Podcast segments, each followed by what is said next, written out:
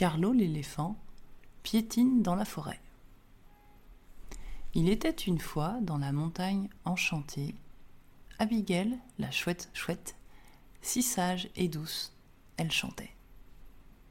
Elle vivait paisiblement, sans aucun souci. Mais un jour, elle rencontra Carlo, un éléphant plein d'envie. Carlo, grand et fort, marchait d'un pas lourd. Poum poum poum poum poum. Il bousculait les arbres sans aucun détour. Bonjour Abigail. Tu as l'air si petite et délicate.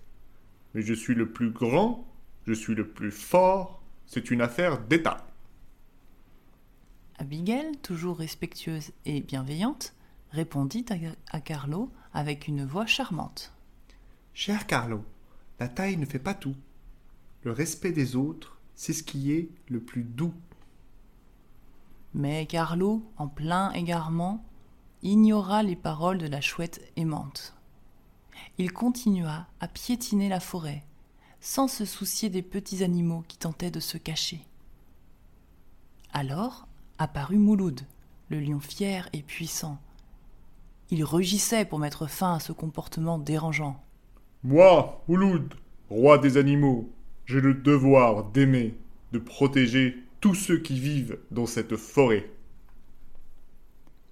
Abigail, rassurée par l'arrivée du lion couronné, fit comprendre à Carlo qu'il devait changer de manière. Cher Carlo, respecter les autres est un trésor. La solidarité et l'amitié, voilà les vrais remèdes en or. Carlo, touché par les mots d'Abigail et de Mouloud, se rendit compte qu'il avait agi un peu trop fort. Il s'excusa humblement et promit d'être plus attentif à l'égard des habitants de la montagne, si naïfs. De ce jour-là, Carlo apprit à marcher plus doucement. Il respecta chaque créature, même la plus petite en mouvement. Abigail, Mouloud et tous les autres animaux de la montagne vécurent en harmonie dans un monde sans peine ni hargne.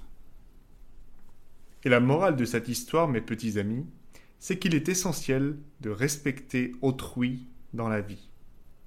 Que l'on soit grand ou petit, chacun a sa place.